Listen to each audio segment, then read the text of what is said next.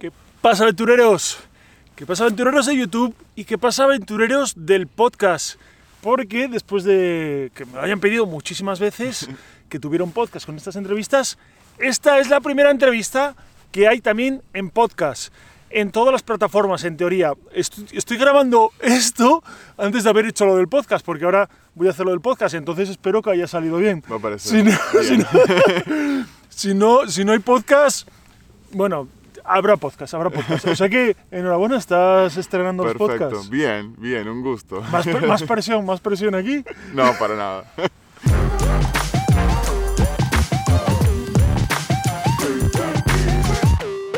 Bueno, Pablo. tenemos un nuevo aventurero. Mira que estamos aquí encerrados, mira que nadie puede viajar, pero siguen saliendo aventureros debajo de las piedras.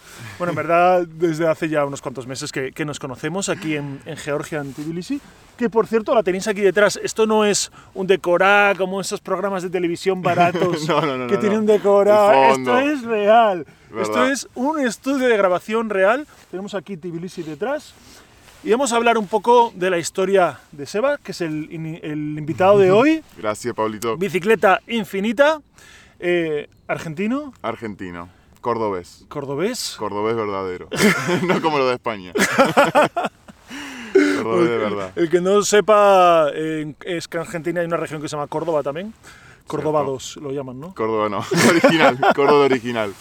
Lo verdadero. Bueno, Sebas, eh, bicicleta infinita, aquí tienes el logo en la gorra. Eso, eso ya nos da una pista.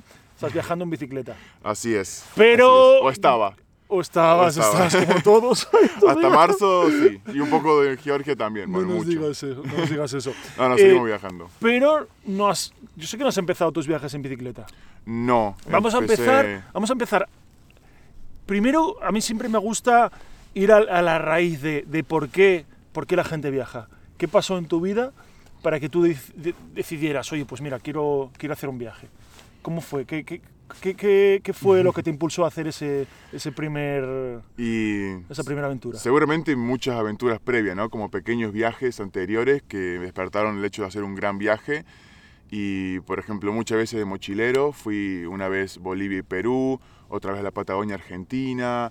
Y el primer viaje en bicicleta fue en Uruguay, hace seis años, con unos amigos. Hicimos toda la costa de Uruguay en el mes de enero, en verano. Es, y es fue- pequeñito, ¿no? Es pequeñito, fueron 500 kilómetros, así que ya recorrí toda la costa de un país hasta el límite con Brasil. Fue linda experiencia, muy linda, me gustó.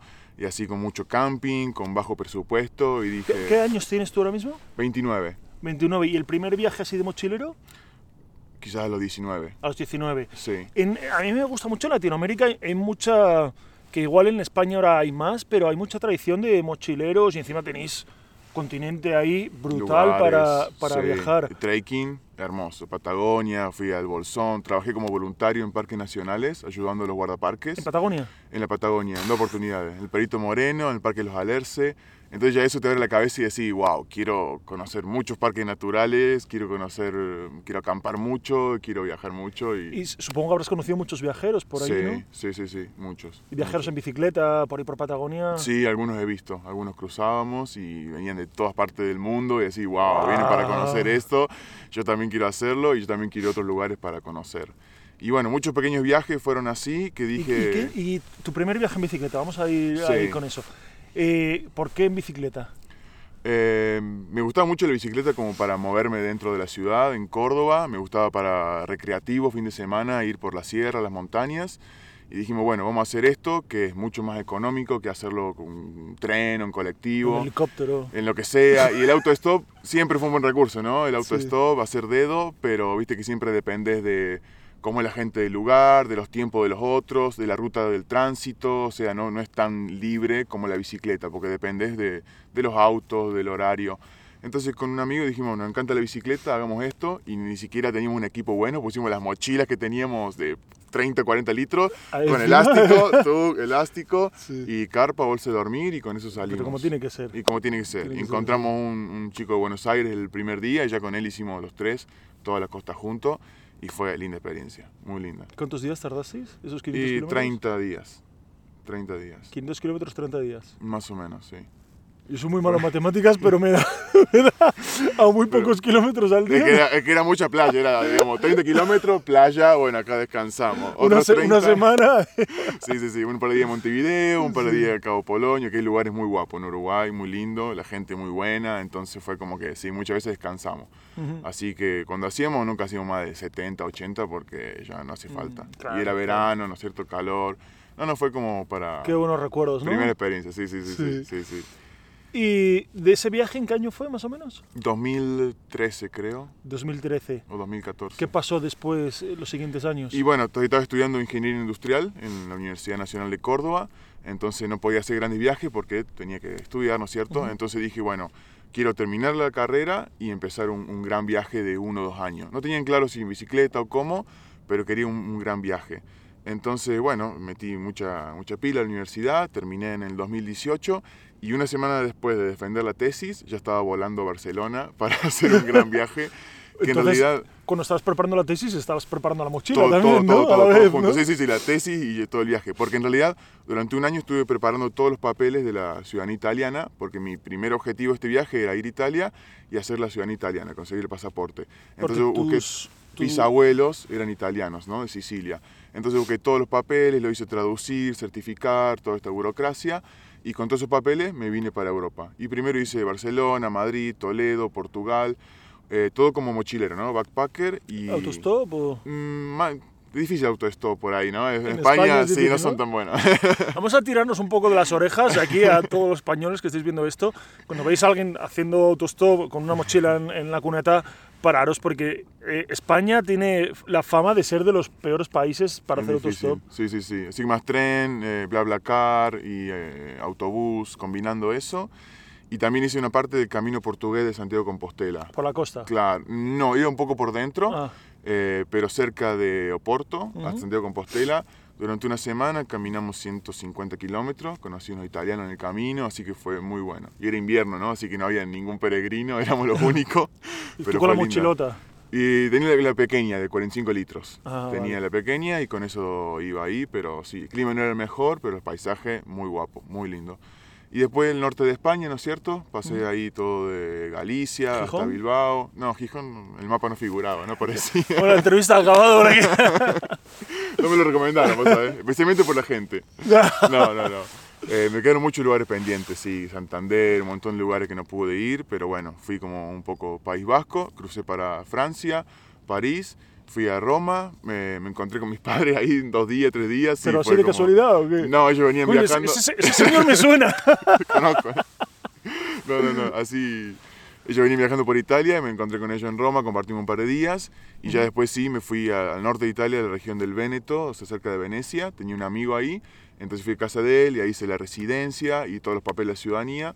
Y después de cinco meses me dieron finalmente el pasaporte. Mientras estuve viajando en Italia como mochilero, ¿no es cierto? Hice un par de voluntariados, recorriendo un poco lugares lindos. Porque tu objetivo cuando saliste, cuando acabaste la tesis y todo y te viniste Era a Europa, ciudadanía. Era Italia y ciudadanía italiana. pero ¿y el objetivo de viajar? ¿Qué, qué idea tenías? O... Era también aprender mucho italiano, que fue lo que pude hacer, y conocer mucho Italia. italiano? Sí, parlo un po', un po'.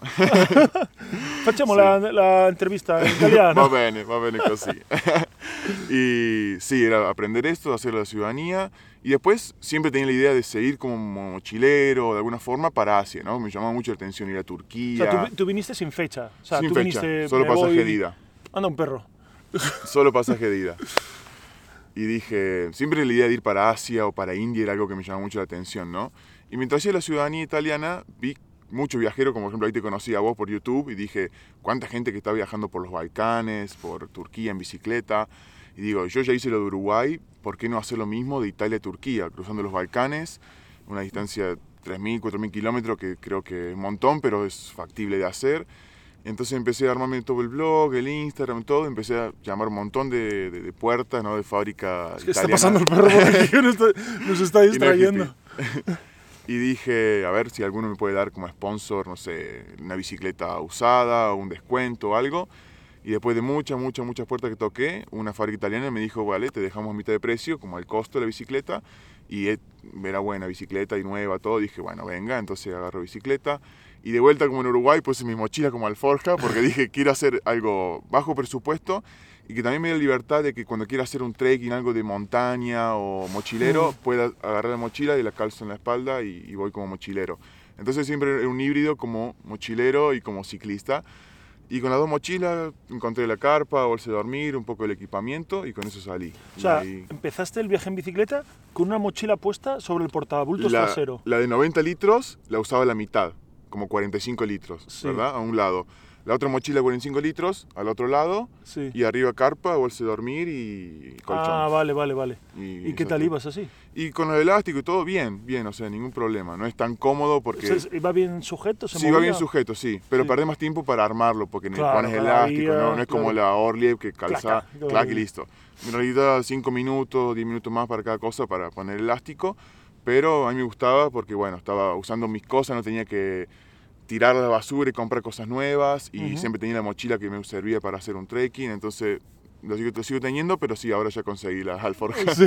ahora que estamos más tranquilos acá las conseguí. Sí. Y, y con eso salí. Entonces dije, bueno, vamos para Estambul como primer destino, luego vemos cómo seguimos. Entonces me hice ahí Eslovenia, Croacia por la costa del O Adriático. sea, saliste más o menos de Venecia, ¿no? Claro, cerca de Venecia. En dos días ya estaba en Eslovenia.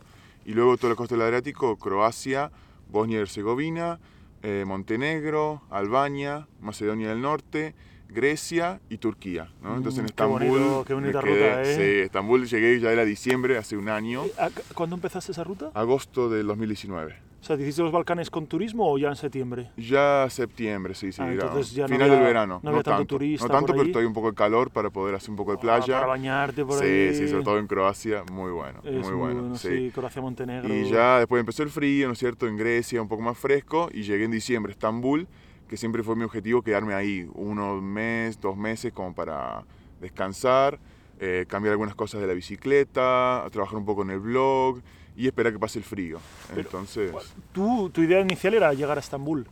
Pero era como un primer objetivo. Siempre, Vale. siempre estuvo como después Asia como segundo objetivo, que quería ir a la India o sudeste Ujú. asiático, entonces siempre fue como ir más allá un poco. Entonces, una vez que llegas a Estambul como primer, primer objetivo, ¿qué valoración hiciste de lo que habías vivido? ¿Qué, qué, qué sensación tenías? No podía creerlo. O sea, no podía creerlo. El mapa y decir todos esos puntos marcados donde estuve acampando. Veía la foto y decía, no puedo creer que yo estuve viendo todo esto. Eh, seguí viendo el Imperio Romano o el Imperio de Venecia hasta este punto de Grecia, Montenegro. Entonces la parte de la historia también fue fantástica. Eh, la parte de idioma, ¿no es cierto? Porque en cada país aprendes las palabras básicas como para comunicarte. Y si no el inglés, que siempre está ahí como para ayudarte y también para fortalecer. Entonces fue como también perfeccionar un poco el inglés, conocer un montón de gente, viajeros. Eh, increíble y lo que más me llevé de todo eso, de todo este viaje, siempre fue la gente. Porque in- in- incontable cantidad de veces que la gente me ofrecía un té, un chai, como en Turquía, ¿no? Café, eh, un lugar donde dormir, algo de comida, una cerveza. Era como siempre la gente sorprendida de ver tu viaje y te invitaba a su casa, y en Georgia sobre todo más, ¿no es cierto? Turquía también. Ujú. Pero siempre buena gente en el camino y, y otros viajeros que fue como que... Al final lo más lindo del viaje creo que es eso, ¿no? A pesar de los lugares hermosos que he visitado, la, Sí, lo que te queda, ¿no? El la recuerdo al historia, final. anécdotas, sí, porque me encontré con otro ciclo viajero. Empecé con un italiano al principio, él llegó hasta Croacia y tuvo que volver por la universidad. Pero me encontré con otro italiano, con una pareja de Brasil, hicimos toda una isla en Croacia juntos. Me volví a encontré con los brasileros en Albania, hicimos una parte de Albania juntos. Luego me encontré en Montenegro con un alemán, entonces compartimos un día.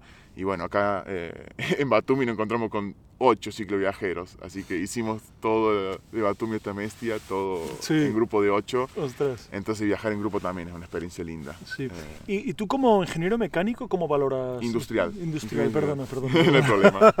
Es parecido, pero Ingeniero industrial, ¿cómo valoras el viaje?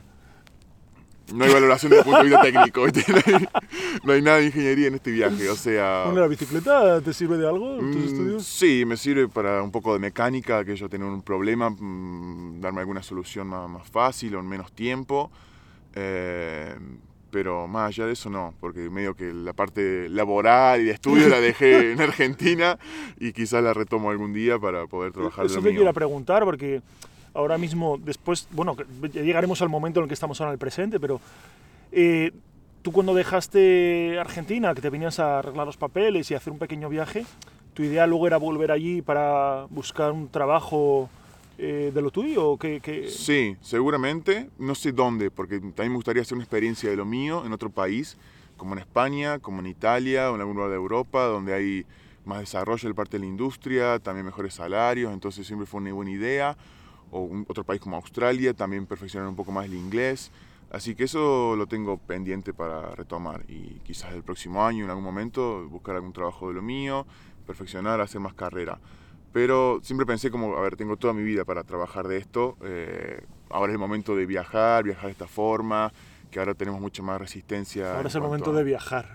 Ahora justamente no, pero digamos en esta edad que tenemos somos jóvenes, resistimos más para todo tipo de inconvenientes, sí. acampada. Entonces dije, por ahora vamos a hacer una stop a la carrera y, y vamos a viajar. Y luego retomamos. Así que yo trabajé dos años y medio en, en, en Fiat, la fábrica de autos. Ajá. Hay una planta muy grande en Córdoba.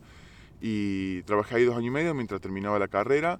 Entonces me sirvió mucho para ahorrar, ¿no? Entonces, ¿Qué hacías allí? Eh, estaba en el departamento de compras, en un programa con proveedores para uh -huh. reducir el costo del vehículo. Uh -huh. Así que hacíamos brainstorming, todo este tipo de eventos para siempre buscar un mejor... Quitar una rueda... Costo. Quitar una rueda. de auxilio, ¿no? ¿Para qué sirve? Cosas así. Esta cosa que, que, que gira aquí cuando claro. te sientas. Las cosas de seguridad, ¿no? Que no tienen sentido. El airbag. Bueno, así íbamos recortando y haciendo más barato el auto. Eh, fue una linda experiencia, linda experiencia, pero bueno, un trabajo de oficina que también era cansador, sobre todo después de llegar a casa y hacer la tesis, fue como que un tiempo muy, muy uh, cansador. Que, pero se, se, queda muy lejos ya ese tiempo, ¿no? Sí, ya sí, como dos años, sí. pero me sirvió para todos los meses, me iba comprando euros, dólares, iba ahorrando de alguna forma para Ajá. decir, este es mi objetivo y tengo en claro que me recibo y quiero dejar este trabajo y hacer un viaje por Europa, por Asia, entonces voy a ir ahorrando con, con este objetivo. Uh -huh. Bueno, luego hablaremos del tema económico, pero ya nos estás aquí diciendo que lo primero fue trabajar y ahorrar. O sea, tal cual, tal cual. Vale, ¿yo pensaba que iba a ser rico o algo? No. Es que siempre hago entrevistas y, y, quiero ver si alguien es rico porque...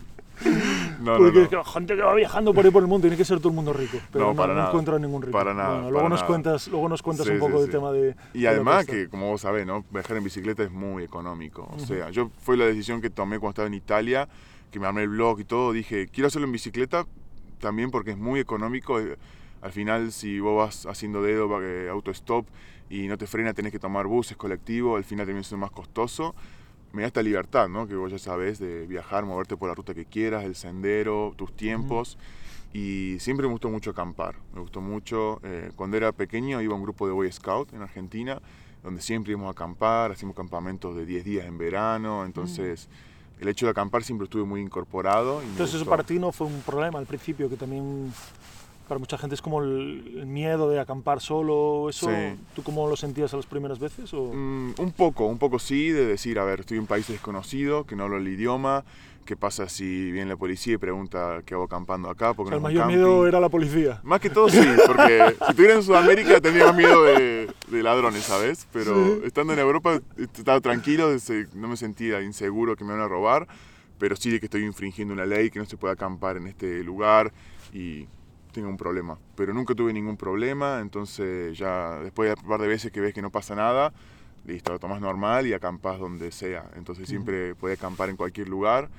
Y como te decía con la gente, con Couchsurfing, con Warm Showers, eh, un montón de veces me alojaron eh, y algunas veces hostel, entonces bueno, con eso iba combinando y, y así, pero ya sabes, te cocinas también, entonces muy económico, viajar en bicicleta es muy económico, entonces otra Sí. gran razón, ¿no? Y Sí. tercera razón, el, el deporte, ¿no? Como actividad física, es algo que estás siempre moviéndote, en ejercicio, entrenando, saludable y, te da esa alegría la bicicleta, ¿no? Sobre todo estar en un lugar lindo y tranquilo, natural, decís, qué guapo hacer este sendero y en bicicleta y mientras me desplazo, como que me voy moviendo, como que estoy viajando, ¿no? Porque llevo todos mis alforjas, todas mis cosas y vas viendo que tu ciudad donde empezaste quedó allá, ya estás acá, quizás en otro país, cruzar fronteras en bicicleta, era, no, no, fue toda una experiencia muy linda. Yo creo que lo que acabas de decir es una palabra clave ahí, la alegría de la bicicleta.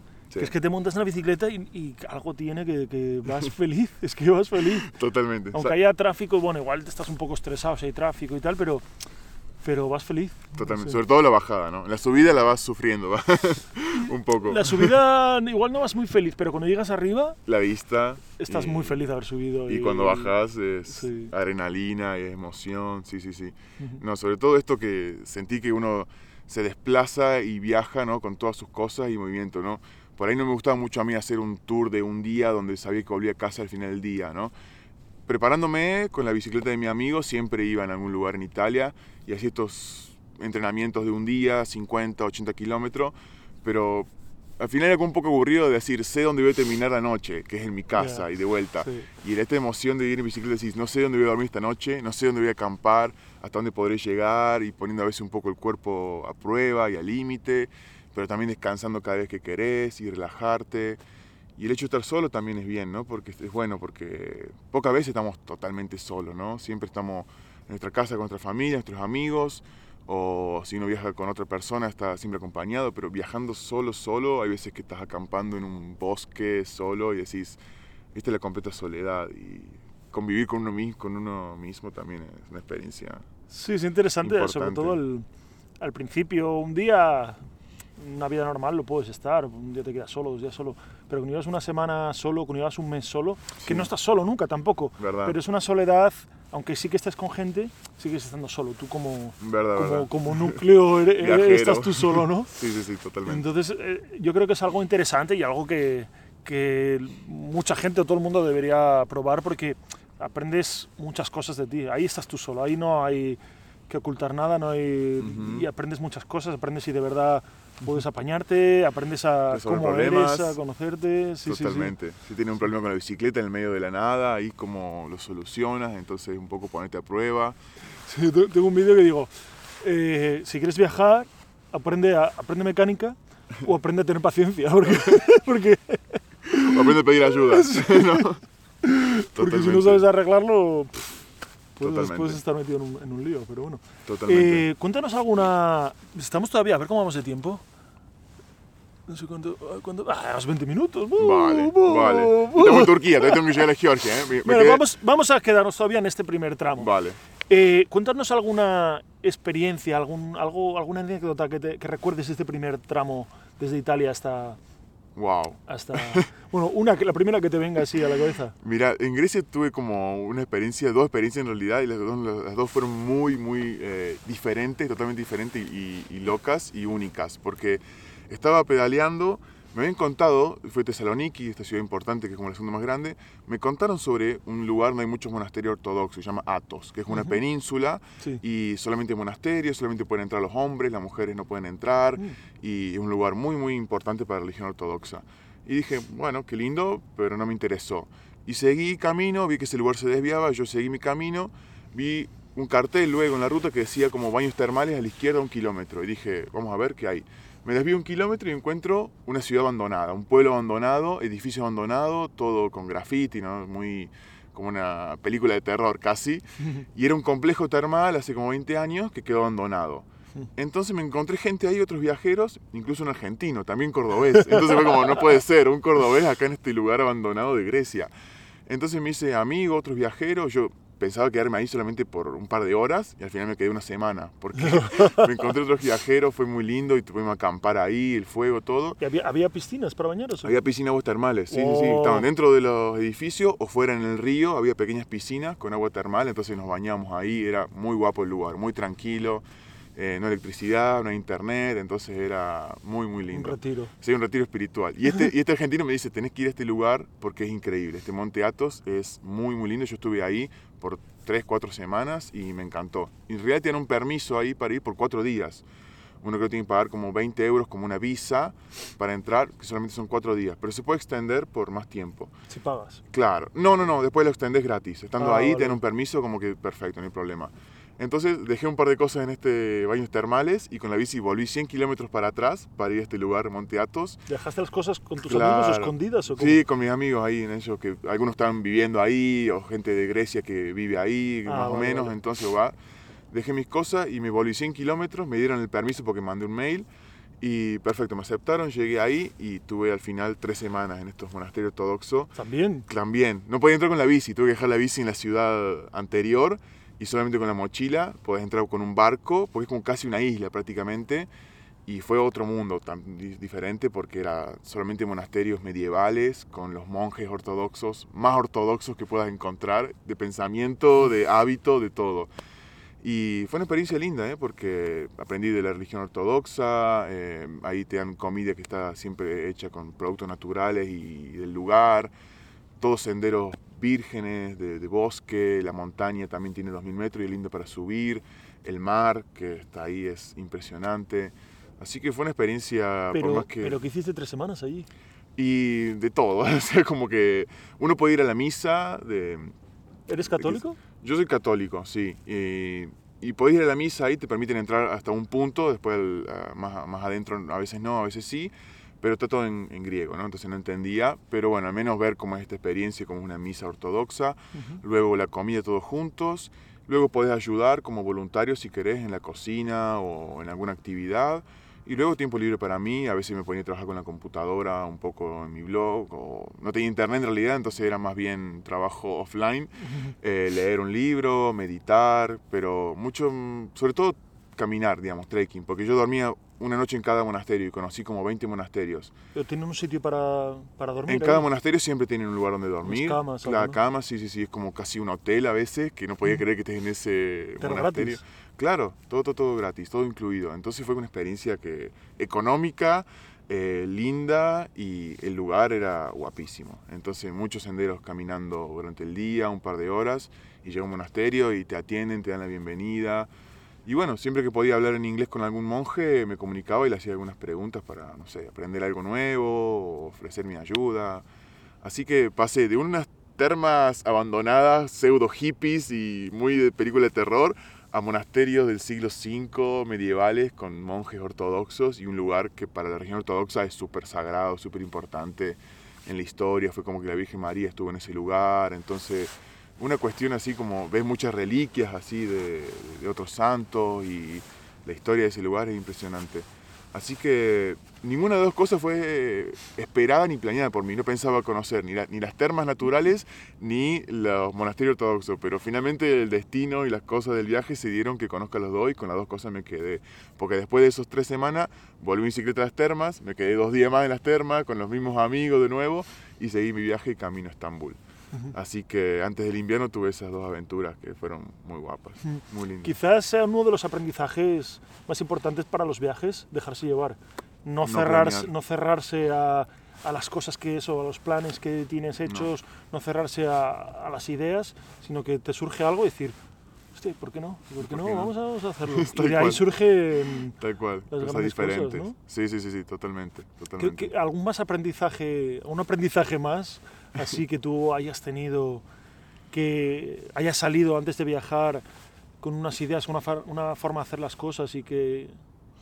Mm, quizás en lo personal, más bien como resolver situaciones o tener paciencia, ¿no? Que es lo más difícil por ahí. Y creo que... La valoración del tiempo, ¿no? Sí, sí, sí, tal, tal cual. O con la bicicleta, no sé, algún problema así de mecánica y esto que te agarra con frío o con una lluvia y en ese momento que tienes mucha ganas de no decir muchas malas palabras, maldecir y, y estás solo y tenés que arreglártela solo. Entonces, a ver, paciencia, vamos a buscar un lugar donde tengamos un techo, arreglar la bici que está pinchada con, con paciencia y te puede llevar a veces una hora, dos horas, tres horas y te cambia todo el plan. Entonces, aprender a reinventarse, ¿no? Como a ser creativo y sí, estar flexible a cualquier imprevisto, porque más planear, adaptarse. adaptarse adaptabilidad fue lo que más aprendí en este viaje, ¿no es cierto? Y nunca había hecho tanto acampada libre como en este viaje, ¿no? Porque tenía un poco de miedo de decir, ¿y dónde voy a dormir? Y no puedo ir siempre a un hostel porque no me va a dar el, presupuesto, entonces ¿cómo lo voy a resolver? Y al final terminas viendo que se puede acampar en tantos lugares diferentes o pedirle a la gente si no te puede dar un, un pequeño espacio en su jardín y pones la tienda de campaña en su jardín y fue como montón de cosas que no imaginaba hacer y al final terminé haciendo o siendo invitado por un montón de gente, cosas que no esperaba. Así que creo que eso, el viaje te provee y te da mucho más de lo que uno piensa previamente. Cuando, cuando estás hablando de acampar en los jardines de la gente, cuando tú vas a, a, preguntarle a alguien para acampar en su jardín, ¿se lo dices directamente? Porque cada uno tenemos nuestro truco. Yo, por ejemplo, Yo me hago un poco el tonto. Hola, buenas, mira, ¿no sabrá por aquí un sitio para acampar? ¿Qué Exacto, tal?". lo mismo. Ah, tú también, ¿no? Entonces, la estrategia del tonto, ¿no? Te dicen como por allá, por allá, digo, ¿y acá en el jardín algún problema? No problema, no problema. Ok, no problema, ok. Entonces, primero pregunto sí, porque quizás te, te recomiendo incluso un, un sitio guapo. Te dicen, mira, un kilómetro hay un lago, un río con un sitio guapo y al final es una buena idea y te dan una buena idea. Otra vez te termina ofreciendo su lugar y alguna vez te ofrecerán su casa, pero... O, yo- o te obligarán. o te obligarán, así como que tenés que dormir adentro. ¿no? Sí, Sí, sí. No, que acampo aquí en mi tienda. Sí, no, sí, no, sí, no, tú en mi casa. Pasó alguna vez, pasó alguna vez, sí, sí. Vale, vale. Y crearse un par de experiencias eh, interculturales, ¿no? Con Sí, gente sí. de otro lado del mundo, para mí fue como increíble, increíble. Y sigue ocurriendo. Bueno, llegamos a Estambul. Sí. Vamos a retomar aquí. ¿Cómo fue la llegada a Estambul? Yo, no, yo he cruzado Turquía, pero no he entrado en Estambul porque, No, porque creo que... no, no, tío, fue un caos. ¿eh? Un, un día entero solamente cruzando ciudad. Fueron 70 kilómetros donde voy a entrar en Estambul y solo cruzas edificios, edificios y en un momento agarré una carretera muy importante, muy traficada y era muy peligrosa, así que me dio mucho miedo y tuve que buscar una salida secundaria, irme como hacia el mar y luego por el mar ir eh, por caminos más ¿Por secundarios. el agua ibas? Casi por el agua. la carretera bien pegada al, al océano, al Mar Negro. eh, y siempre, no sé, como con miedo porque era mucho, mucho, mucho tráfico. Así que fue un día muy largo, encima con lluvia y todo. Oh, Pero tenía esa emoción de decir, en diciembre, además. en diciembre, Frío. 4 de diciembre, frío, sí, Oh, lluvia, y ciudad, ciudad, ciudad, Puede ser el peor día de en bici de tu vida. No sé, pero tenía esa emoción de que estoy llegando a Estambul, salí desde Venecia y es como una energía. Y por ahí también se me pinchó la, la rueda en la Oh. mezquita, me pongo a arreglar y la gente viene y te decía, chai, chai, chai. Y viste eso que yo, ¿qué quiere decir chai? Ponen, ah, té, ah, me ofrecen un té. Ah, bueno, entonces me ofrecieron un té, fuimos a tomar un té a un bar. Y ya empecé con esa cultura musulmana y turca muy hospitalaria. Eh, y bueno, mi idea era quedarme ahí un mes más o menos. Tenía un trabajo voluntario en un hostel. Al final me quedé dos meses porque me encantó Estambul, me encantó el grupo de amigos que hice en el hostel y trabajar ahí. Trabajé con mi blog, todo. Eh, entonces, bueno, ya después, dos meses, conocí bastante bien la ciudad, aunque todavía me quedan algunos rincones por visitar. Eh, me queda solamente un mes de visa, porque son tres meses, ¿no es cierto?, que tenemos en Mm. Turquía. Y tenía que cruzar todo Turquía para llegar hasta aquí, hasta Georgia. Eh, así que también estaba frío, ¿no? Porque estaba nevando todo, entonces en alguna parte tomé un bus y en otra parte un tren porque no me daba el tiempo y que el son, clima. son unos 2.000 kilómetros, más o menos 1.500. Ujú. Turquía a, a lo ancho, pero claro, tú, Pero no, tú no vas en línea recta, A claro. Capadocia. Fuiste a Capadocia, Bajé claro, a Capadocia claro. y subí, entonces... Para hacerlo en bici atravesando yo creo que mínimo son 2.000 kilómetros, porque Sí. las vueltas que das para arriba Sí, y para sí, abajo... sí, sí, sí, sí, mucho. Así que en una parte un bus y un tren fue la única parte del viaje donde tuve que coger Ah, un... un poco mentira, pero lo muestro en el mapa. Oh. Se queda como esa espina, ¿no? Que decir, puta, quería todo hacerlo en bicicleta, pero no se pudo. Y muy frío también, ¿eh? nevando, muy, muy frío para acampar. Entonces, bueno, eh, cogí una parte de un bus y un, un tren, pero conocí Capadocia y conocí otra parte del Mar Negro y de Trabzon. Vine todo hasta acá, hasta Georgia, donde que- que pensaba quedarme un mes. Vamos a hablar un poco más de Turquía. Tenemos, ¿Cómo vamos de tiempo? Vamos 30 minutos. ¿Qué- Bien. Estamos hablando súper rápido, ¿eh? De verdad, vamos a hablar más despacio, más tranquilo. Sí. Eh, Turquía. A mí, para mí Turquía, eh, después de haber pedaleado creo que en 40 países o así, es uno de los países, de mis países favoritos para, Sí. para ir en bicicleta. Sí, Eh, tú, lo- tú lo has hecho en invierno, con frío además. Sí, Eh, ¿qué- qué ¿Cuál es tu experiencia? ¿Estás diciendo que sí también? Ahora decir, no, una mierda. frío, frío, Sí, frío, sí. pero lindo, frío, muy frío, pero no, paisajes que eran increíbles, o sea, ya cuando pasa esto, ¿no? Cuando uno viene moviéndose todo el tiempo en bicicleta con muchas ciudades, que se queda dos, tres días, y luego me quedé dos meses en Estambul y ya empezás a agarrar cariño a la ciudad, haces un grupo de amigos, ya como que cuesta un poco, porque he hecho un poco raíces, ¿no? Uno viene moviéndose, pero ya tenía la bici ahí un poco parada y tenía como trabajo voluntario en un hostel y era como vida más de ciudad, de una ciudad súper grande. Entonces fue como echar un poco raíces y costó dejar la ciudad y esos amigos, Mm. eh, pero me encantó totalmente la cultura musulmana, la gente turca, súper hospitalaria, la ciudad, la arquitectura, fue increíble y, y muy diferente también a la Turquía de adentro, ¿no? de los Mm. pueblos que y cuanto más avanzas... y más avanza, más perdido, ¿no es cierto? Pequeños pueblos. Y no, el trato de la gente fue increíble. Cualquier momento era bueno para un té. Un chai era como, uno solamente iba en bicicleta y ya te decían, chai, chai, come, come here, chai. Era como en cualquier momento, entonces ¿Te, te parabas siempre? Mm, A veces yo decía que no, porque recién venía a tomar un té, hacía 100 metros y otra gente me decía té y le digo, recién tomé el té, no, gracias, gracias, pero tengo que seguir. Decía, a- recién tomé el té y te entendían. No, no, pero bueno, como chai, eh, ok. Era como, era como todo el tiempo, entonces a veces decía que no, pero siempre intentaba aceptarlo, aunque sea unos minutos, para conversar un poco con la, la gente, conocer un poco la cultura. Eh, buenísimo, espectacular todo. Este. Y aparte, sobre todo que hay un poco estereotipo, ¿no es cierto?, con los medios de comunicación de que el país es musulmán, es Turquía, peligroso, atentado, no sé qué. Y fue de los países más seguros que he estado. Sí. ¿no? Nunca me pasó nada malo, nunca me robaron, nada, nada. Al contrario, toda la buena experiencia de la gente. Así que lo súper recomiendo y digo, a veces que, que malo que haya malos rumores o... Eh, Muchas veces por temas políticos. O Ahora también- está también Turquía, por culpa del presidente, pues que tiene conflictos con Grecia, con Armenia, Tal con cual. no sé qué, con tal. Entonces te haces una imagen del país que no es justa para los ciudadanos del país No. por culpa de un, de un presidente. Totalmente. Entonces, para mí Totalmente. Turquía son dos Turquías. La Turquía que se ve en los medios de comunicación sí, sí, y la sí. Turquía que tú vives allí. La gente. y sí, la sí. gente, es que no tiene nada que ver. Para mí la gente de Turquía ha sido ¿Y la comida? increíble.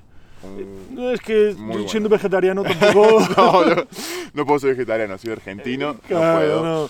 pero Ahí tampoco toda. no he, no he disfrutado mucho de la comida allí, por, por eso. Claro, O sea, claro. no, no sé un plato típico de allí, ahora mismo los desayunos esos que te hacen ahí, Sí, sí, sí, enorme, que pero ahí sí que es casi todo vegetal.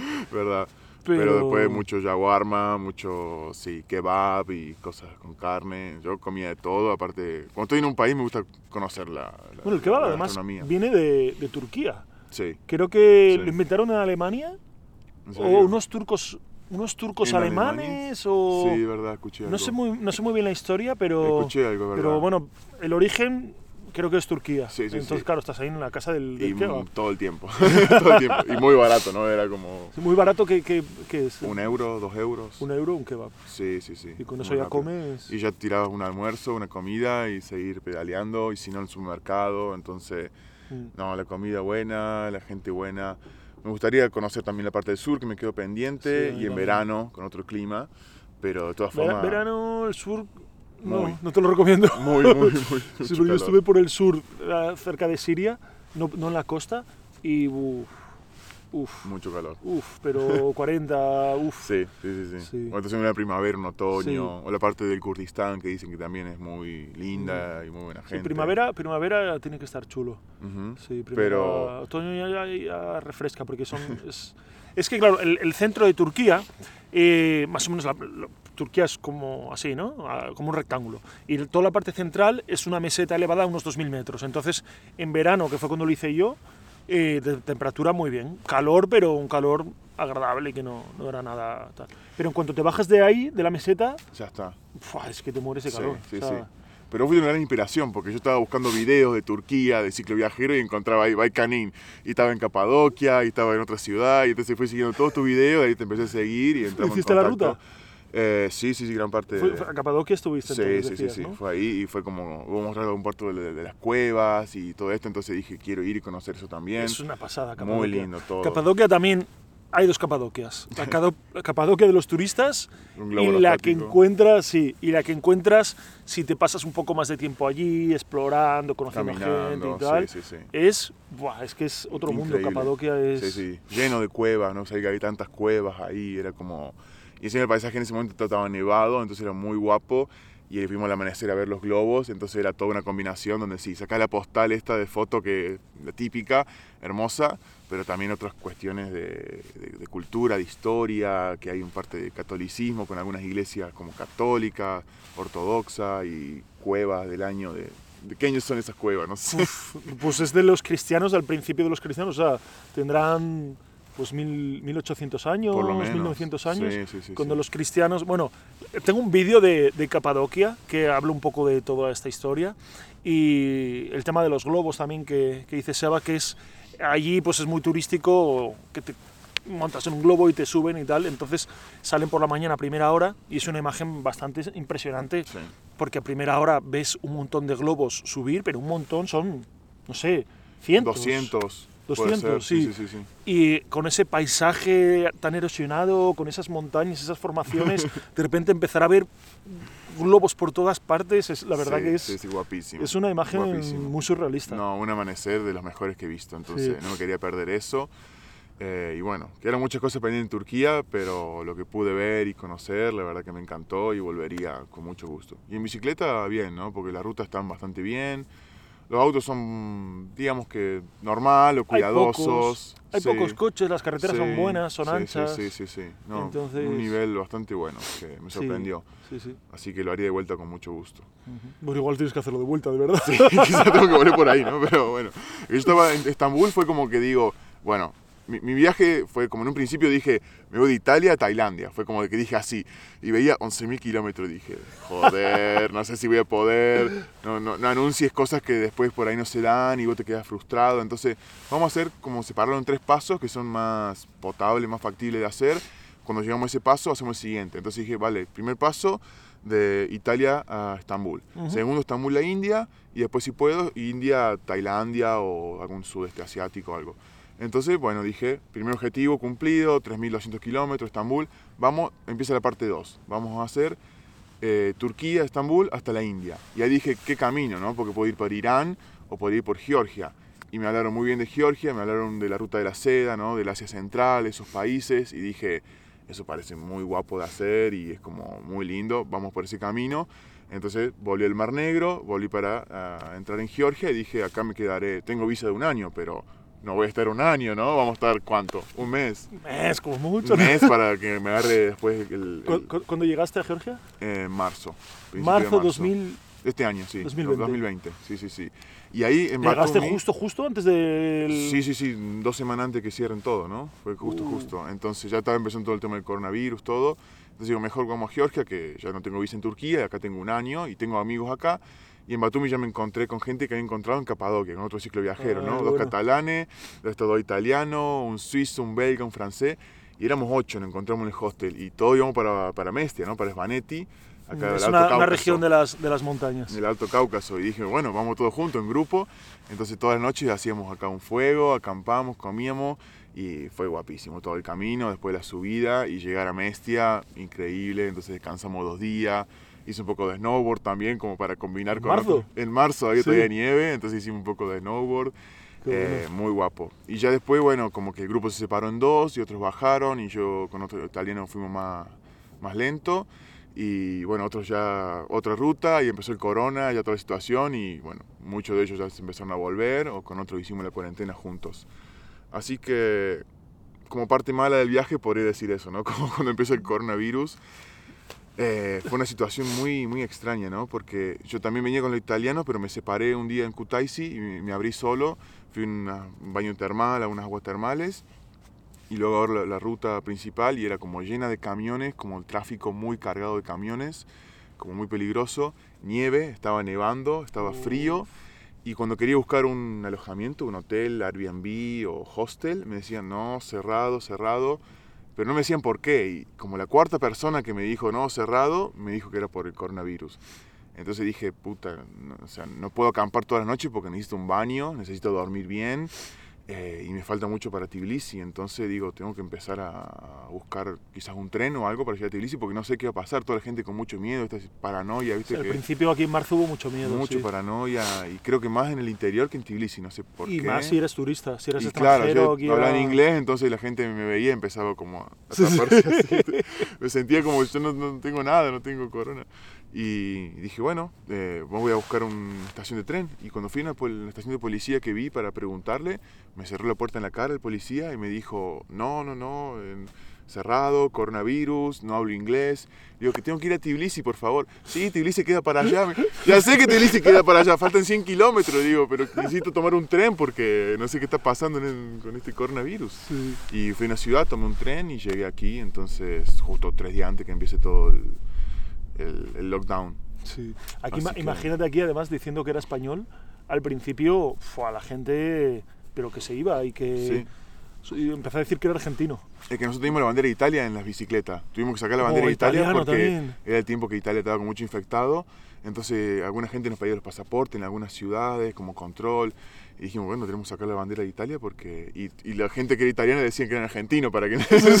no, somos todos argentinos acá, decíamos. si, no, si no los otros pensaban que eran todos, sí, sí, infectados. Entonces fue un momento complicado, pero bueno, la idea era llegar a Georgia, estar un mes, dos meses y luego ir para Asia Central. Y, ¿qué podemos decir? Todo pasa por algo, Pablo, no sé. ¿Cómo, cómo llevas tú estos meses de que se ha parado tu viaje, que se ha parado tu sueño, que estás aquí encerrado de, de alguna manera? Sí. ¿Cómo, ¿Cómo lo estás y- sintiendo? Mm, bueno, no, no, no tan mal, la verdad, porque pude viajar muchísimo dentro de Georgia, que es un país guapísimo, que ya lo has dicho en todos tus videos, que es impresionante, eh, que es económico y que la gente también es súper hospitalaria, súper buena. Entonces, alguna ruta he hecho en bicicleta, como por Cajeti, y luego como mochilero backpacker hemos hecho también con Jana otras excursiones en Tusheti o en Kutaisi. De vuelta fuimos a Batumi, eh, hicimos Kazbek. Está ahora la gente diciendo, ¿qué, contando esto de nombres? Todas las regiones son lindas en Georgia, Sí, pero sí. a ver, también hice una experiencia única en mi vida que fue subir una montaña de 5.000 metros, Uh, que nunca esa- había subido más de 3.000 creo en mi vida. Y bueno, con la preparación que teníamos y equipamiento que rentamos, subimos una montaña del Alto Cáucaso. Sí, que el, mon- el fue Monte Kazbek, que está haciendo frontera con, con con Rusia. Rusia. aquí. Ujú. Impresionante Muy subida esa, ¿eh? muy Enhorabuena. lindo, claro. Entonces fue como de decir, bueno, la bici queda un poco parada, ¿vale? Pero tenemos esta otra experiencia de trekking, de aventura. Ujú. Eh, siempre me gustó viajar como mochilero autostop, entonces también hacíamos eso, eh, viajando solo. Y si quieres tocar el tema económico, te cuento porque gracias Sí, a la pandemia... Vamos a hablar ahora del este, tema económico, sí. Porque sí, eh, pero antes es- sí, viajaba con los ahorros nomás, ¿no es cierto? Y ya se estaban acabando. pero luego, luego hablamos de- de la- Vale, vale. del dinero, que estamos ahora tocando un tema aquí que me parece muy interesante, que es que cuando viajas en bicicleta, yo muchas veces, muchos años lo, lo hacía así, era bicicleta, bicicleta, bicicleta, bicicleta, y, y no hacía nada más, era bicicleta, también yo al viajar con hippie es, un poco distinto, ¿no? Porque no puedo a veces pues dejar a hippie ahí y hacer Ujú. una ruta de Cierto. otro tipo, lo que sea, no puedo, ¿no? Ujú. Por ejemplo, donde, lo que estabas contando, el Monte Athos este ahí en, en Grecia, Claro. no se podía entrar ahí No, no. pero sí que eh, este viaje lo, lo empecé con ganas de, de viajar mucho más despacio, de hacer más cosas. Y, y por, por- por- Muy Por- despacio, ¿no? por las malas me, me he visto obligado a hacerlo así. Y claro, yo llevo más de un año aquí en Georgia ya. Y cuando estás mucho tiempo en un país que ves pasar las estaciones, ves pasar las tradiciones, las cosas, sí que yo he, he pasado países que no sé decirte mucho de ellos. Sí, bueno, he hecho esta ruta, tal, he visto esto, sí, muy guapo, tal. Verdad. ¿Qué tal las tradiciones? Bueno, pues yo qué sé, pues... meh. Pero no. claro, viajar así es, es que no tiene nada que ver con lo que yo he hecho, lo había hecho, porque yo considero que estoy viajando todavía. Bueno, Sí, sí, sí. mañana me voy a hacer una ruta por ahí. Bien, bien. Entonces, eh, claro, esto nos ha traído muchas cosas malas, el coronavirus, pero nos- pa- para mí me ha traído una muy buena, que es esta. Me ha, me ha tocado, por suerte, un país guay Muy lindo. para hacerlo. Sí. Entonces, sí. cosas buenas que te ha traído a ti el, el coronavirus. y ahora ya te dejo ahí en bandeja lo que estabas hablando. Aparte Eh, del tema económico, ¿qué, qué- sí, qué más amigos. cosas? Muchos amigos que he hecho acá como, como tú, como Jan, como otros viajeros, Mm. gente local que, viste, como siempre estamos viajando, moviéndonos, hace un grupo de amigos unos días, pero luego tú sigues viajando Sí. solo y queda ahí. Sigues en contacto, puede que los veas de nuevo, pero nunca sabes. Entonces, bueno, a veces pierdes esa- esos lazos. Y acá desde marzo que hemos hecho amigos de la pandemia y hoy siguen estando acá muchos de ellos amigos, entonces nos seguimos juntando y eh, se creó esta comunidad este, y conocer otros amigos también de Georgia, de otros países y siguiendo, siguiendo en el mismo país es como que lo sigo viendo y bueno, se crea como una familia y eso, ¿no es ¿cierto?, nos llena de, de amor, contención, entonces eh, es importante Sí. y no lo Eh, teníamos antes.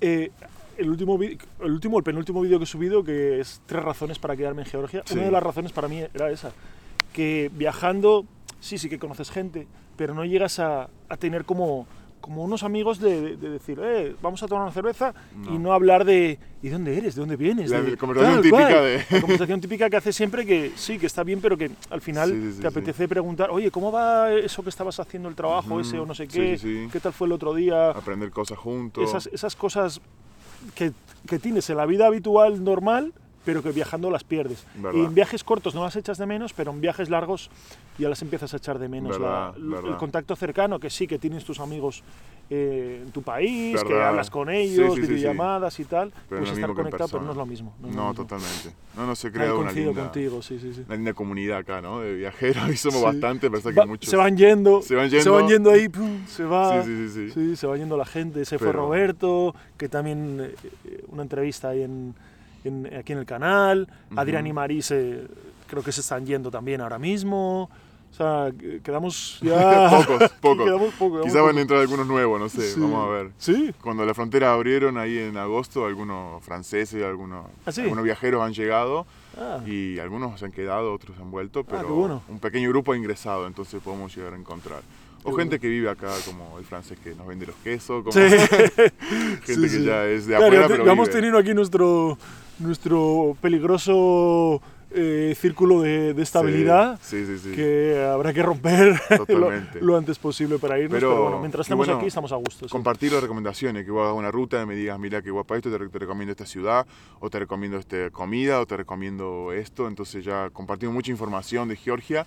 Entre todos nosotros podemos hacer una guía de viaje de Georgia, creo que muy Uh. profunda, ¿no? Podemos hacer Oye, pues habría que, habría que fotos, pensarlo, ¿eh? video, tenemos información, ya, sí, sí, sí. Yo hago un diario de viaje, ¿no? Que lo cuelgo en mi blog Sí. y lo separo por países. Entonces Italia fueron en bicicleta solamente dos días y fue como un párrafo. Y luego cada país un poco más, Turquía ya fue extenso, pero Georgia ya está como dividirlo por regiones, ¿no? Vamos a dividir Tbilisi, no sé, Batumi, Sí, sí, sí, por región porque es mucha historia y bueno, intento anotar no tanto con tanto detalle porque también lleva mucho tiempo, pero lo más importante, personas que conozco, lugares que después uno se olvida porque conocemos mucho, muchos lugares, anotarlo y alguna anécdota también que me guste, la, la anoto y bueno, después lo comparto, por ahí a alguno le interesa leer, eh, pero sobre todo para registrar mi viaje, ¿no es cierto? Eh, Mm. Después algunos videos a veces hago y mostrando un poco los lugares, así que también mantiene ocupado eso. Bueno, abajo tenéis los enlaces de, de todo lo, lo que estamos hablando. Abajo en, en la descripción y en primer comentario están los enlaces. Vale, buenísimo. Bueno, y, y vas a hablar de otra cosa que te trajo la pandemia y, y vamos aquí a, a- a tocar dos temas a la vez, que es el tema económico. Hablabas de que empezaste este viaje con ahorros que tenías Ujú, y, y ese era tu, tu lanzamiento inicial. ¿Qué, Cierto. ¿Qué idea tenías? Porque, claro, cuando sales con ahorros dices, vale, esto me da para viajar un año, para viajar seis meses, para viajar X. ¿Qué, idea. ¿qué idea tenías? Y yo creo que mis ahorros de Italia podía llegar a estar un año, sobre todo que los países son cada vez más económicos, ¿no es cierto? En los Balcanes Ujú. y aquí Georgia es más económico y Asia también, entonces eso hace que el dinero rinda más. Ujú. Y luego en, en la pandemia fue como que dije, bueno, los ahorros están acabando, tengo que hacer algo con... Sí, porque encima lo malo de la pandemia, que para mucha gente que está viajando, que tiene un presupuesto, es que no estás viajando y estás, gas- estás gastando el dinero. Verdad. Entonces verdad. es como... pff, es muy frustrante. verdad. Entonces dije, bueno, estoy acá encerrado en la pandemia, tengo que hacer algo útil con mi tiempo y si me puede dar ingreso, necesitaría un ingreso. Entonces ya he visto que alguna gente daba clases online por internet, entonces dije, bueno, ¿por ¿Clases qué no? de qué? Clases de español, dije. Vamos a clases de español. Eh, no soy profesor de español ni estudié esto, pero hablando el inglés o el italiano puedo explicar en otras lenguas la base del español. Entonces empecé a rellenar mi formulario y mi perfil en algunas plataformas y luego de algunas semanas empezaron a llegar algunos alumnos, algunos de italiano, otros de otros países. Entonces eh, empezó a dar sus frutos y vinieron más estudiantes y ya me mantuvo ocupado y fue el tiempo de la pandemia donde no podíamos ni, ni salir de casa casi, ¿verdad? Vale, esto hay gente que, que le interesa, que le interesa este tema, seguro. Vale. Eh, ¿Tienes un post o algo así en tu, en tu web que hables de, de esto? Eh, lo nombro, lo menciono en la página en la cual estoy dando las clases y hago algún comentario de cómo, cómo está yendo. ¿Pero ti- ¿Algún post especial para enlazarlo? no, todavía no, no, pero puedo armar algo. Pues mira, si, si lo haces rápido, Armamos- explicas un poco en tu web cómo, cómo funciona, el que le interese que lo, que lo pueda ver allí. Vale, vale, vale. Sí, sí, Así sí. lo, tenía pongo, el, pensado. pongo el enlace abajo. Vale, sí, sí, porque es un método de autofinanciamiento. Lo que es muy bueno es que es remoto, puedo trabajar a cualquier lado porque como son personas de otros países, me conecto en internet, una hora una clase eh, y todo funciona online, ¿verdad? Entonces, desde abril que más o menos vengo con esta metodología y en la pandemia empezó a funcionar, a darme más estudiante y hasta el día de hoy me manejo así. Y también fue bueno porque en un momento que ya podíamos viajar dentro de Georgia, como por junio, ¿no? En verano, eh, pude comprimir mis, clases, mis, mis, clases en tres días. Dije, de lunes a viernes, ok, me mantengo ocupado en trabajo y dando clases. ¿De lunes a viernes? No? De lunes a, a, miércoles, tres días. Y de jueves a domingo puedo viajar. Y puedo acampar, puedo andar en bicicleta. Entonces la parte de esta región de Cajeti y esto, estos lugares lo hice así. Tres días me frenaba en un hostel Airbnb, doy mis clases, descanso también yo. Y cuatro días que hago un trekking de montaña o que hago una ruta en bicicleta. Y digo, qué bueno porque esto me da flexibilidad para viajar y trabajar. Y si el día de mañana seguimos viaje a otros países, lo puedo seguir haciendo. Entonces cambia mi viaje porque no es lo mismo viajar totalmente libre y hacer cualquier ruta y no importa que andar pensando a dónde debo llegar el lunes para dar la clase, tener buena conexión de internet o tener una casa. Entonces, bueno, hay que planear las rutas de alguna otra manera o ver cómo nos adaptamos pero nos da esta autofinanciamiento. Pero pierdes libertad por un lado, pero ganas libertad por otro lado también. Financiera. Claro, claro. verdad, verdad. Entonces, Así que, ahora con lo que estás ganando ahora mismo, eh, puedo cubrir mis costos, ¿no? sí. Por lo menos en un país como Georgia, que sabemos que cuesta menos que en Europa, sí. Si fuera otro país en Europa, quizás no tanto, no, o debería no, no. mucho más horas o incrementar mi precio. Claro, pero tu idea no es ganar dinero, tu idea es que el viaje... Cubrir los costos, ¿verdad? Que el viaje continúe. Uh -huh, verdad. Y yo siento que estoy viajando todavía, ¿no? Porque aunque estemos en Tbilisi, mucho tiempo en Tbilisi, eh, a ver, sigue siendo un país diferente, diferente claro. para nosotros, una cultura diferente, una lengua diferente. Eh, entonces sigo sintiendo que hay rincones que podemos descubrir, gente nueva, viajeros, y cada tanto una ruta dentro de Georgia que, que también nos da ese espíritu más aventurero, más de acampada. Entonces durante estos meses, a pesar de la pandemia y todo, sentí que todavía estaba como me sentía un viajero y lo sigo sintiendo. Uh -huh. Así que, no sé, el plan es seguir estando, seguir esperando y seguir dando clases. Que mm, también me gusta como desarrollar estas habilidades de profesor y, no sé, conocer gente, ver Sí. cómo me desempeño y cómo enseñar nuestra lengua, que al español le gusta mucho a la gente, sobre todo acá en Georgia, viste que les gusta el español o a los Pero tú, rusos. pero tú enseñas español, Argentino. español, español, argentino, Latinoamericano. español, argentino. ¿cómo? Entonces aquí en la primera clase digo, mira, ¿quieres aprender español como España o español como Latinoamérica, Argentina? Porque eh, vosotros y estas cosas tengo que... claro. ¿A ti te sale bien o tienes que forzar ahí? como y algunas cosas estoy un poco débil, ¿no? Sobre todo el, el vosotros, que nosotros no lo usamos y vosotros lo usáis. ¿Lo usáis? Eh, Lo dije bien porque no sé si lo digo bien. Entonces, conjugar el vosotros a veces pues, eh, Sí. tengo que aprenderlo. Y pequeños detalles que tenemos en la lengua que nosotros lo usamos comúnmente, pero cuando la gente pregunta, ¿por qué esto? Tienen que saber qué responder, ¿no? Porque, ¿por cuándo este artículo? ¿Cuándo este otro? Pequeños detalles que... Es la regla. Es la regla. Es la regla. Y hay excepciones también. ¿Y por qué acá no? Porque hay excepciones. Es una Entonces, excepción, es una excepción. tengo que poner a estudiarme español, ¿no? Parece loco decir, Sí. nosotros tenemos que estudiar español, pero sí, para poder enseñarlo, sí. Entonces... Claro, pero hay cosas que nadie sabe, o sea, que aprendes en el y colegio y, ya que está. conjugaciones raras del pasado pluscuamperfecto que no sabemos ni, que- ni las usamos tampoco, entonces, Claro. bueno, hay que saberlo por si nos preguntan. Así que, no, me ha hecho estar ocupado todos estos meses Ujú. y, bueno, me ha dado el, el ingreso para autofinanciarme, así que mm, contento, la verdad. A pesar de la pandemia y todo lo que pasa, contento y conociendo gente nueva, Ujú. casi siempre. ¿Cómo vamos? 55. Muy bien, vamos a hacer una horita Vale. de entrevista. Vale. Eh, ¿cómo, cómo, vamos a hablar un poco ahora de cómo ves tú el futuro? ¿Cómo Mm, ves? eh, en- vamos a hablar de un futuro ideal, ujú. que ahora mismo se abren las fronteras, todo esto desaparece.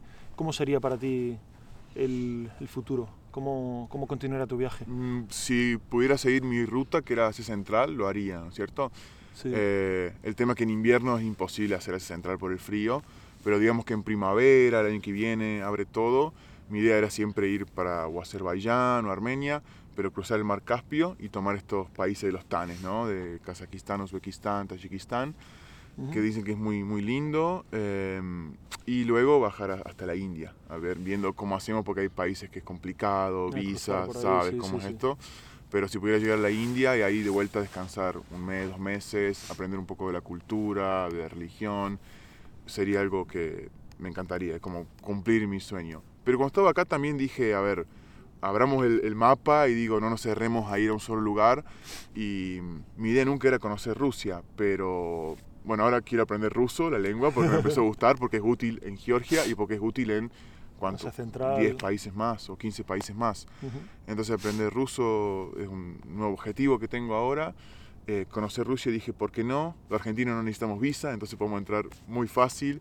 Y digo, bueno, quizás no puedo ir para Asia, puedo irme para Rusia, al norte y conocer este, Moscú y luego volver para Siberia, Europa, o- la Siberia, no sé, hay muchas posibilidades. Eh, o sí, o volver, por, ¿por qué no?, por Turquía y para alguna parte de Europa. Hay mucha parte de Europa que todavía no conozco.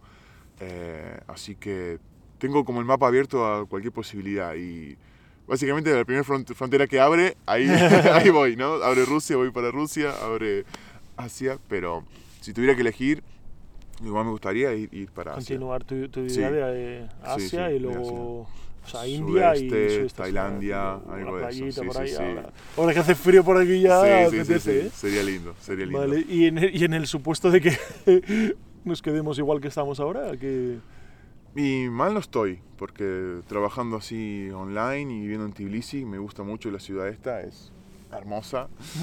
Eh, me gusta Georgia, así que me puedo quedar acá algunos meses más, creo. Si todo realmente sigue igual, de que no hay ninguna señal de que frontera van a abrir, la pandemia, lo que sea. bueno, tú tienes visado hasta marzo, ¿no? Sí, sí, sí, sí. Entonces ver cómo hago con la visa. Eh, dado un punto, puedo decir, bueno, hace ya dos años que estoy fuera de Argentina, tampoco es mala opción volver a casa y estar un tiempo, visitar familia, amigos y ver cómo sigue. si Esperar a que se solucione. se solucione ¿no? todo, y luego retomar mi viaje más adelante. O sea que tampoco es, es una mala opción. Pero Argentina ahora también está muy complicada Uh. entre pandemia y crisis económica, entonces no es un buen momento para volver.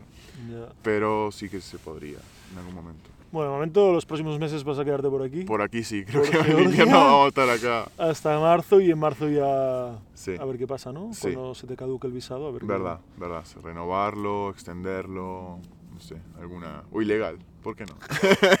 No sé, la salida. Entonces- Igual tienes que ser también de pirata por ahí, Claro, no sé. claro. Bueno, eh, estábamos hablando de financiación. ¿Tienes alguna manera más de financiarte o has pensado alguna manera más de financiarte? Lo que estaba haciendo antes, bueno, ah, o sea, siempre reducir los costos al máximo, ya sabes, como acampada libre, cocinarse uno mismo, voluntario en hostel, apliqué varias veces Workaway, que es este Ujú. voluntariado a cambio de comida y alojamiento, entonces básicamente ahí no debes gastar nada, entonces Sí, tampoco vamos a explicar- ingresas. Vamos a explicarlo para el que no lo sepa.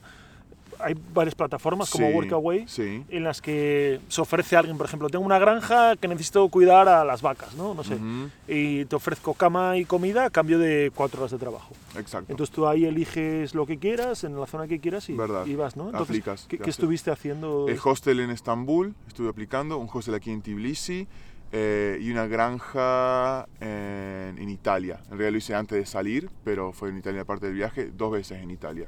Ujú. Eh, entonces aplicando eso, pero bueno, también hace que tengas que estar en una ciudad y, o sea, tu viaje no avanza en, en kilómetros, digamos, pero si necesitas descansar y no gastar mucho dinero, es una buena opción. Visitar un invierno, por ejemplo. Claro, y mientras hacía esto en Estambul, también buscaba otras formas de financiamiento, entonces imprimí postales y iba a la calle y vendía postales.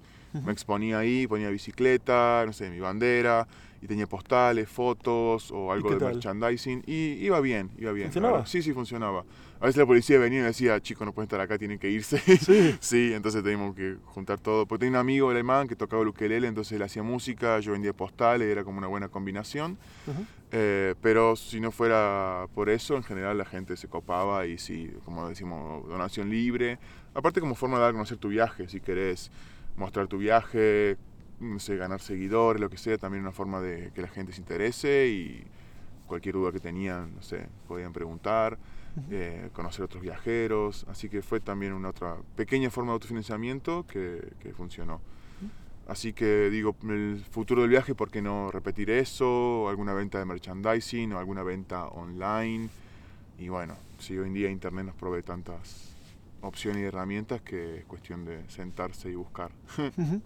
Eh, ¿Tienes alguna más? O... Eh, de momento no, no, no que haya aplicado y no en mente, pero voy a seguir buscando siempre, no sé, con, Bueno, con el tema de las blog. clases. Sí, y también puedo, o sea, tengo como sponsor el seguro de viaje, con el cual si alguna gente contrata mi seguro a través de mi link, tengo una pequeña comisión, Ah, entonces ten- bueno. podría ser en un futuro, pero en este momento donde no, mucha gente viaja, no está funcionando. Ya. Pero Bueno, me dejas tu, tu link también Claro. para ponerlo aquí abajo Ujú. por si alguien quiere contratar a seguro. ¿Con qué claro, compañía es? aseguratuviaje.com.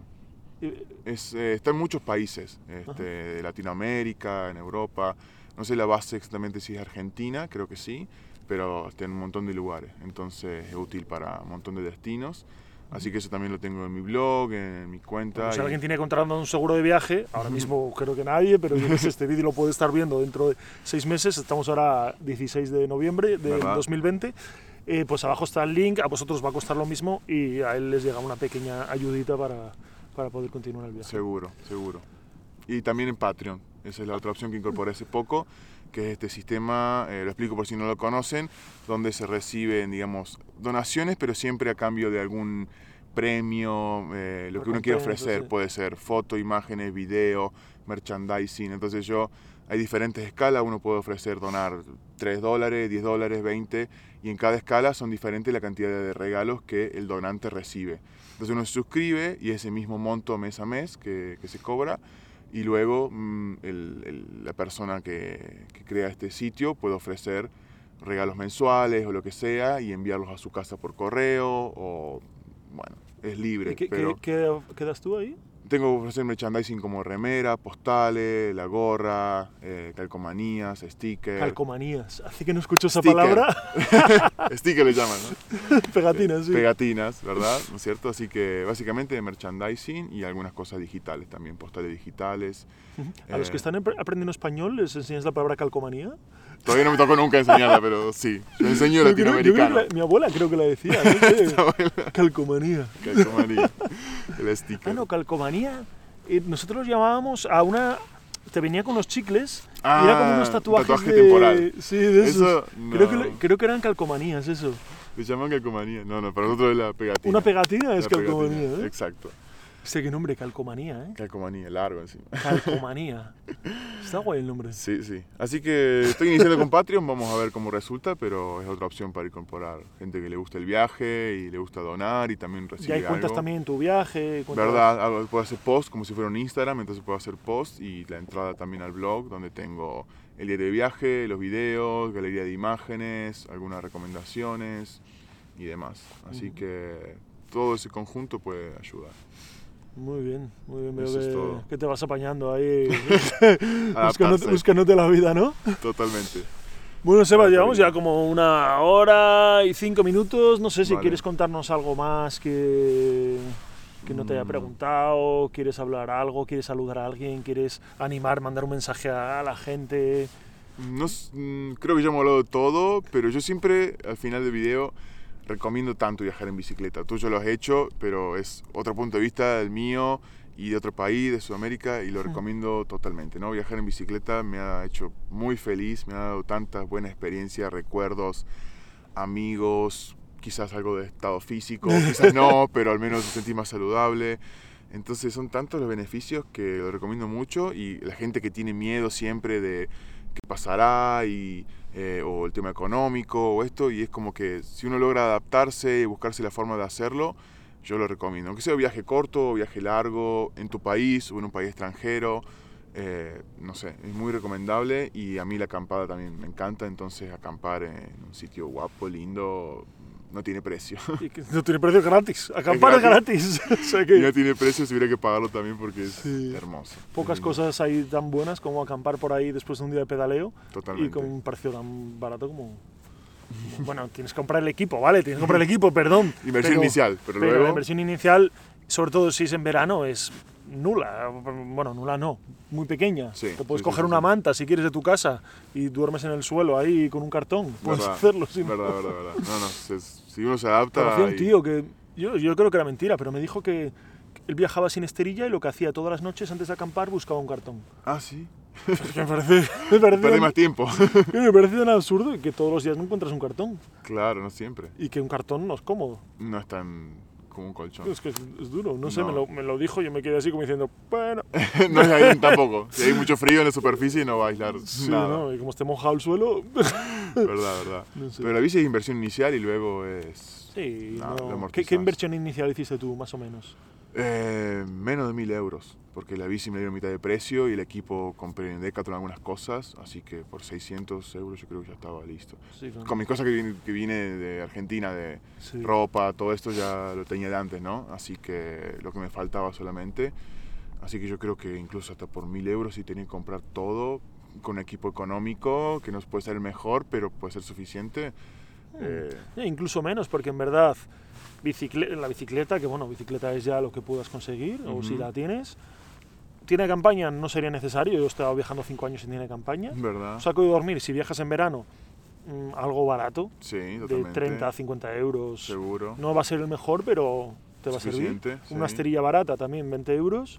Y luego, nada, unas De- alforjas, nada, unas Y mochilas. para cocinar. La ropa, la que tengas ya, o ujú, sea, Camping gas y demás. Y hay gente incluso que ha hecho las alforjas, ¿has visto? Con taques Sí. de plástico. Estos bidones- vidorjas, bidones- vidorjas. Vidorjas le llaman. vidorjas. es muy buena, ¿eh? Porque Sí. son impermeables, son sí, sí. gratis, son económicas. sí. Y he visto que son más resistentes de lo que uno piensa. Como que si las hacen bien, es- tiene- Hay gente que es 30 las hace litros. Súper bien, súper bien, sí. Y bueno, entonces no hace falta comprar Orly por ninguna marca costosa. Porque, No, incluso con unas mochilas, como tú hacías al principio. Lo También. único malo es el tema de la lluvia, pero, ¿verdad? pero unas mochilas ahí las pones. También me cruzó una vez un tío en Marruecos que iba con, ¿sabéis estas bolsas de, de hacer la compra de rafia que son... Sí, Llevaba dos bolsas en el manillar, sí. o sea, iba el, el manguito, Sí. para los que estéis en el podcast, que ahora hay podcast, espero que sea verdad, bien.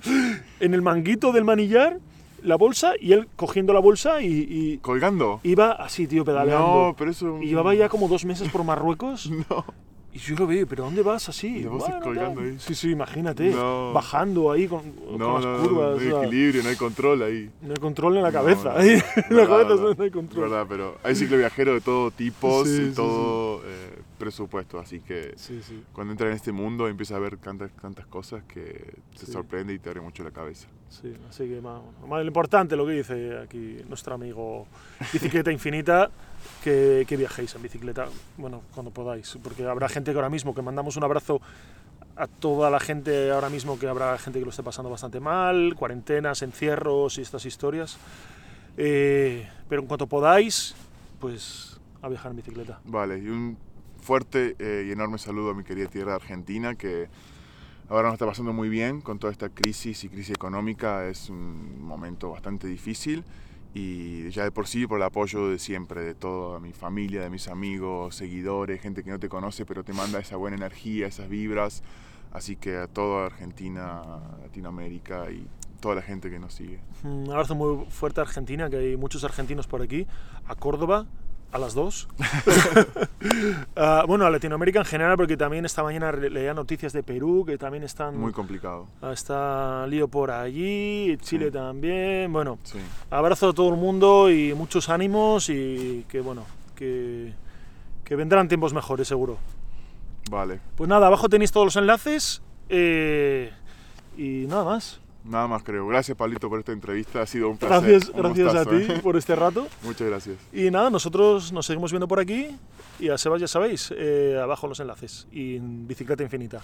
Vale. Gracias. Adiós. Adiós. Adiós. Chao, chao. Adiós. Na Juan Dis. No, Juan Dis, carga, carga.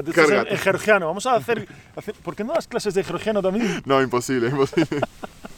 Cargat, cargat. Carga.